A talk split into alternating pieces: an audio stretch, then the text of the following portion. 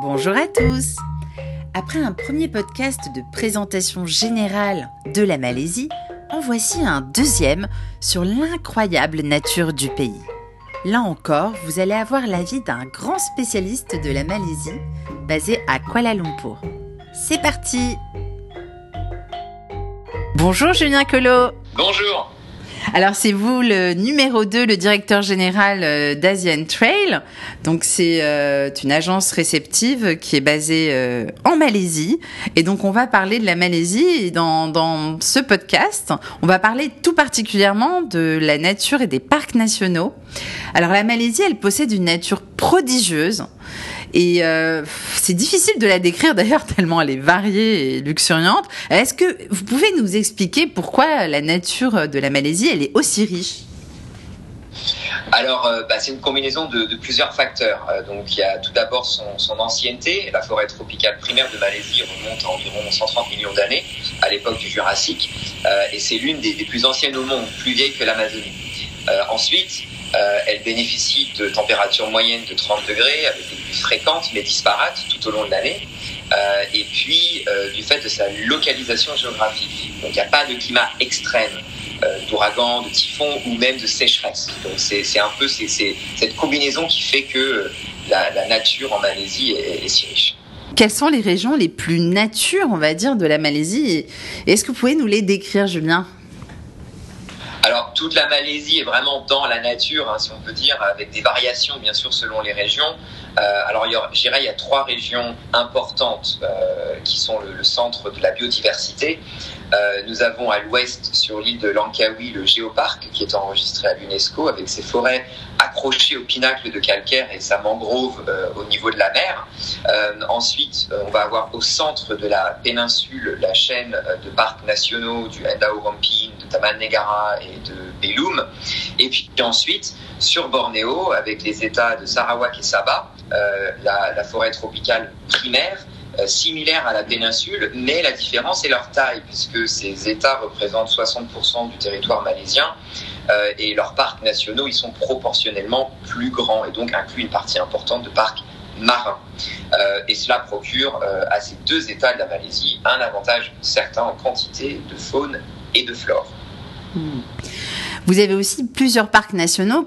Combien en tout et où est-ce qu'ils se trouvent? Alors, il y en a une quantité, effectivement. Il y a en tout 79 parcs nationaux, régionaux, réserves forestières, zones de conservation et espaces naturels protégés. Donc, plusieurs dénominations.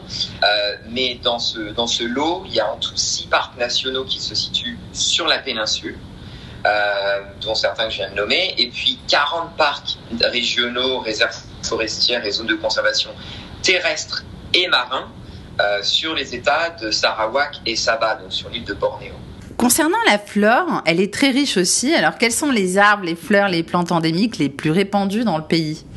Il doit y en avoir un paquet. Ah, il y en a un paquet. Alors, il faut, je vais en faire une, je vais en nommer quelques-uns et les, décrire. Alors, il faut savoir que, la forêt tropicale, à travers le monde, déjà possède la plus grande diversité d'organismes vivants sur la planète. Euh, et celle de la Malaisie, avec 170 000 espèces de faune et de flore, euh, se place euh, 12e au monde en termes de, biodiversité. Donc, euh, on va avoir pour les arbres, on va trouver le shengal, donc c'est un, un, arbre qui va atteindre jusqu'à 60 mètres de haut. Euh, il est connu pour sa grande résistance aux attaques bactériennes et les insectes en tout genre. Et ce bois est utilisé depuis des siècles pour la construction de maisons et de bateaux, mais aussi pour les sculptures qui racontent l'histoire de la société malaisienne. Alors, euh, seulement l'exploitation à, à, outrance euh, de l'homme a réussi à le faire disparaître aujourd'hui en Indonésie et en Thaïlande, mais le roi des arbres, qui est considéré ici comme le roi des arbres, est encore plus ou moins bien protégé en Malaisie dans ses parcs nationaux. Euh, on va avoir ensuite euh, plus, plus dans les fruits l'arbre le tourian, euh, qui a donné son nom au fruit, qui est endémique de la région. Euh, c'est un fruit qui se présente euh, comme une grosse baie ovoïde qui pèse jusqu'à 5 kg. c'est une carapace assez grosse avec des épines, euh, qui pousse en haut des arbres. Euh, alors il est connu pour son goût particulier et sa forte odeur. Euh, alors bien sûr cultivé par l'homme aujourd'hui, mais il pousse de façon naturelle dans la jungle et les orang-outans en raffolent. Alors ça c'est pour les arbres. Euh, après, dans les fleurs, dans les plus importantes et atypiques, on va retrouver la Rafflesia. C'est une plante carnivore, l'une des plus larges au monde, qui fait environ 45 cm de diamètre euh, et qui attire les insectes par son odeur putride. Alors c'est assez rare pour l'avoir puisqu'elle ne fleurit que tous les 9 mois, euh, mais, mais on les trouve, on peut en trouver dans la, dans la jungle. Ensuite, euh, on va avoir euh, la Clitoria ternatea, donc le mot scientifique de, le pois bleu en français. Euh, elle est tenue en, haute estime en tant que plante aromatique, mais aussi médicinale. Elle est utilisée dans l'alimentation pour colorer le riz gluant. Je pense que c'est des gens qui ont peut-être vu des, photos de, ce type. Et en médecine traditionnelle, elle est préconisée pour les problèmes sexuels de la femme qui sont liés à la fertilité et aux menstruations. Euh, et puis pour finir, euh, on retrouve aussi beaucoup l'hibiscus, alors que l'on trouve partout en Malaisie, de toutes les couleurs possibles, euh, et qui est depuis l'indépendance aussi la fleur emblème du pays. Ah, c'est intéressant, je savais pas du tout que c'était l'emblème du pays. Bon, mais on aura appris encore plein de choses grâce à vous, Julien. Donc, euh, on va parler de la faune aussi, hein, euh, qui dit fleur dit aussi faune, hein, dans, dans, un pays où la biodiversité elle est si importante. Donc, euh, je crois que vous avez vraiment pas mal d'animaux euh, qu'on qu connaît déjà, comme les éléphants, mais aussi des espèces peut-être un petit peu plus rares qu'on trouve qu'en Malaisie. Déjà, en effet, il y a, plus de, de, 300 types de mammifères, il y a plus de 780 types d'oiseaux, faut pas oublier les oiseaux, euh, il y a 700 types de reptiles et d'amphibiens, il y a plus de 400 types de poissons d'eau douce euh, et, plus de 100 000 invertébrés qui sont répertoriés en Malaisie. Euh, donc, euh, bien sûr, les grands mammifères tels que les éléphants d'Asie, mais on trouve aussi le tigre malais, hein, qui est une espèce aujourd'hui en danger malheureusement, mais on le retrouve sur la péninsule. Également les sun bears, les ours du soleil. Donc, ce sont des tout petits oursons qui font 1 mètre, 1 mètre 50 de, taille, qui sont en voie de disparition. Mais il y a des centres de réhabilitation à Bornéo qui essayent de les réintroduire et que l'on peut visiter. Euh, en plus petit, on va avoir les tapirs, on va avoir également les souricères. Alors là, les souricères, c'est littéralement un petit bambi, très mignon. Euh, on va avoir aussi très répandu, bien sûr, les singes nasiques, euh, les gibbons et, surtout sur Bornéo. Euh, puis après, pour les oiseaux, le plus visible, on en voit vraiment partout, même dans Kuala Lumpur, euh, le Calao rhinocéros. C'est un oiseau euh, aux larges ailes et au bec géant courbé orangé. Euh, il mesure environ soit 85 cm. il a une envergure de 1,5 m lorsqu'il déploie ses ailes.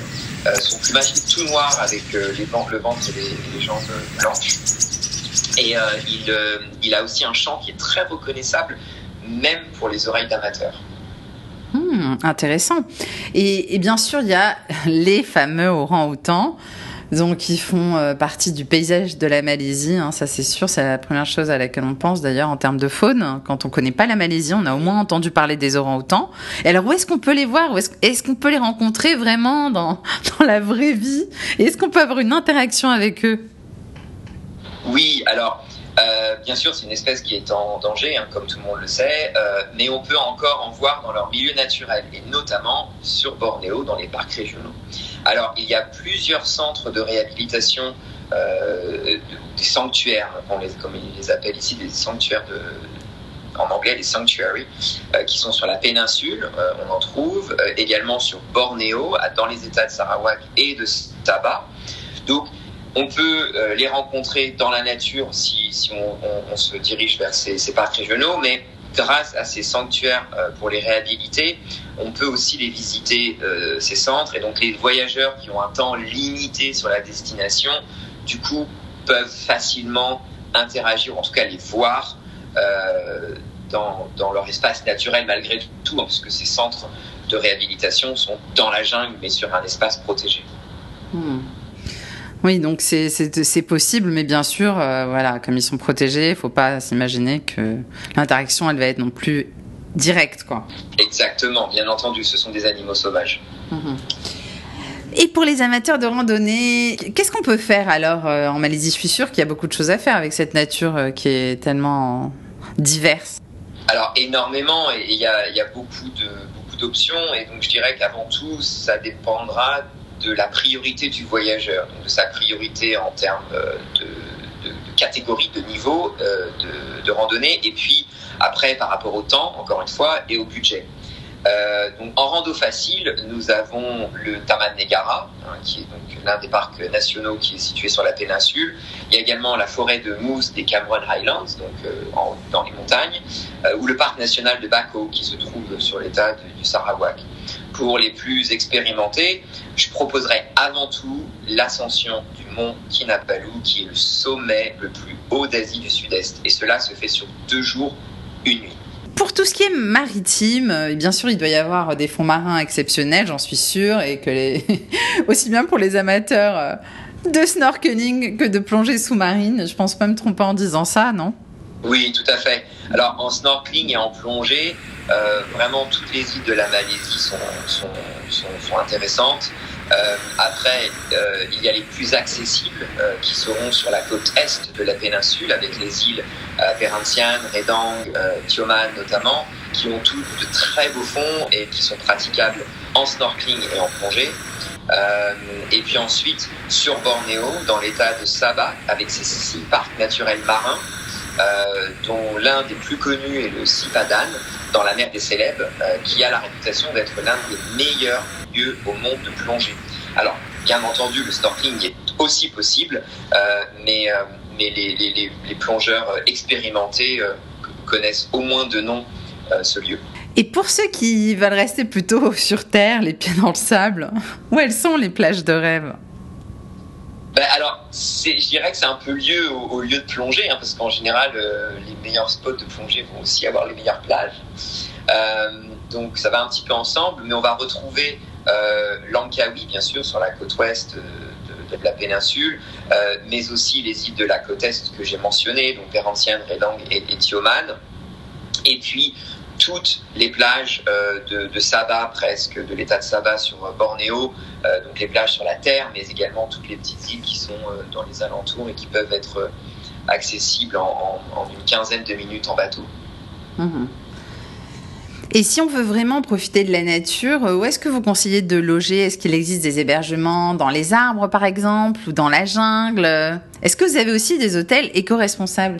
Alors, en termes d'hôtels éco-responsables, oui, il y en a plusieurs qui se situent dans, la nature. Euh, des hébergements euh, dans les arbres en tant que tels, euh, il n'y en a pas, à ma connaissance, qui existent. Euh, mais des campings, par contre, du, du glamping, pardon du glamping. Il y a beaucoup de, camps de glamping qui ont été installés, euh, qui se sont développés euh, sur la, péninsule, surtout et un peu sur Sabah.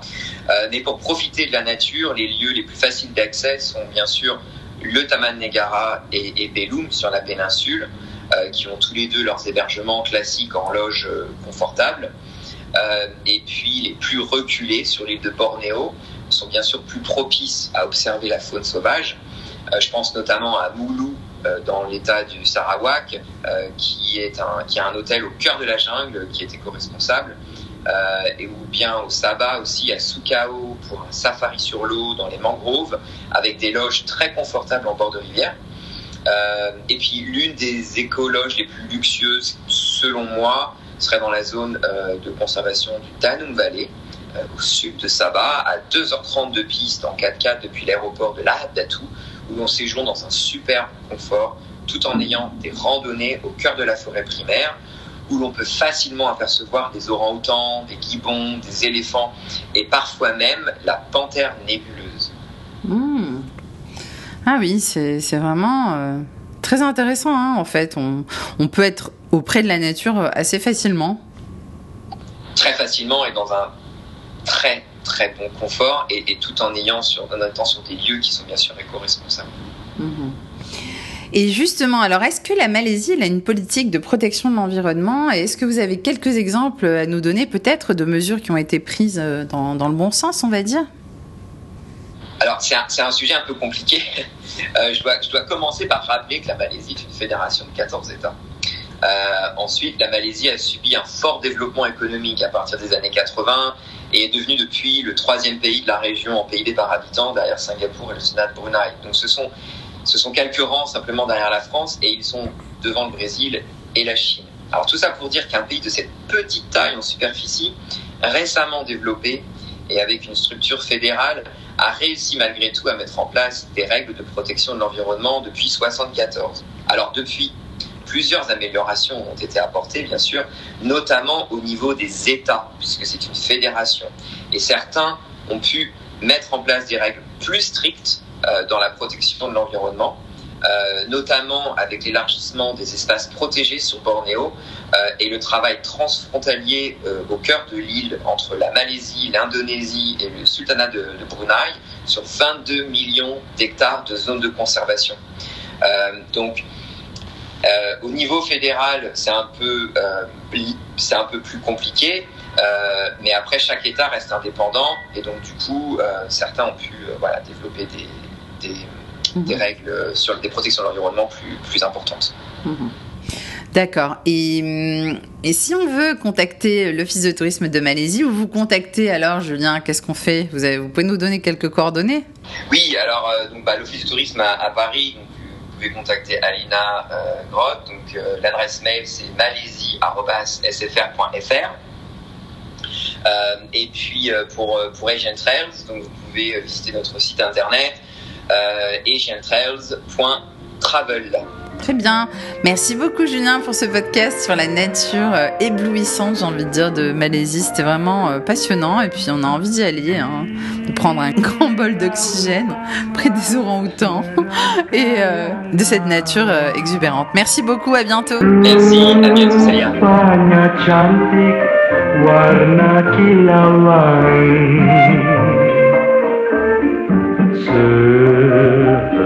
Selai bulu laksana belian Sigap dan gayanya membikin hati tertawa